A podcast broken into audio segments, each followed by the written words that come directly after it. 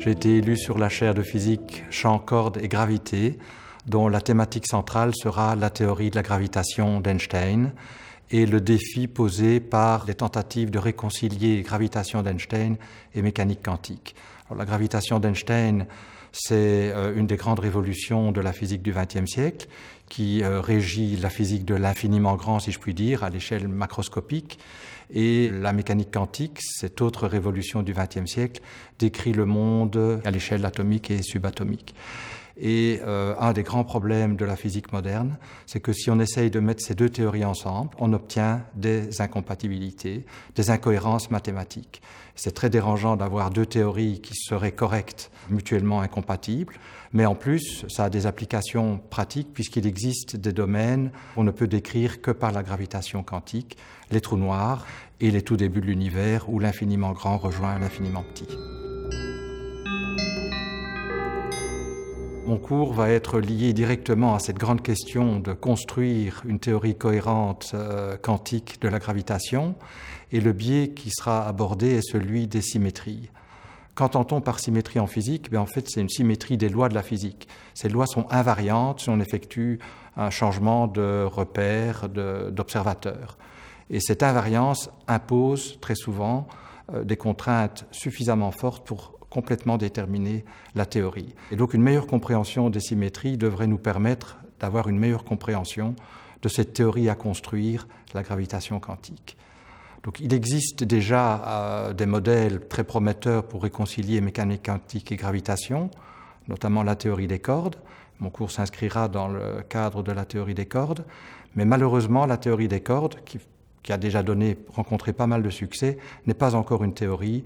On n'en comprend pas encore bien les fondements. Et on pense qu'une des raisons pour lesquelles on ne comprend pas encore bien les fondements de la théorie des cordes, c'est qu'on n'a pas encore compris quelles en étaient toutes les symétries.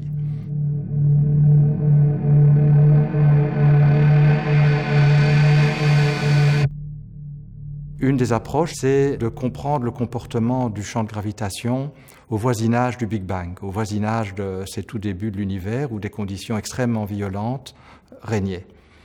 Et ce fait qu'en étudiant euh, les équations d'Einstein au voisinage de ces singularités, la singularité cosmologique, comme on l'appelle, on a pu mettre en évidence des structures de régularité, des structures de symétrie extraordinaires. C'est extraordinaire en ce sens qu'on ne s'y attendait pas.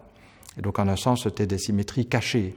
C'était uniquement l'étude des équations dans ce régime limite extrême qui nous a permis de, de, voir que ces structures de régularité, ces structures symétriques étaient présentes. Cette approche que je viens de décrire s'applique en fait aussi aux trous noirs parce qu'à l'intérieur des trous noirs règnent également des champs gravitationnels extrêmement forts, des singularités également se développent et en un certain sens, les trous noirs, ou à l'intérieur des trous noirs, c'est un peu l'univers à l'envers. Et donc, quand on s'approchera de la singularité future qui est à l'intérieur des trous noirs, on pourra utiliser les mêmes techniques d'analyse des équations et les mêmes structures euh, de symétrie apparaîtront également.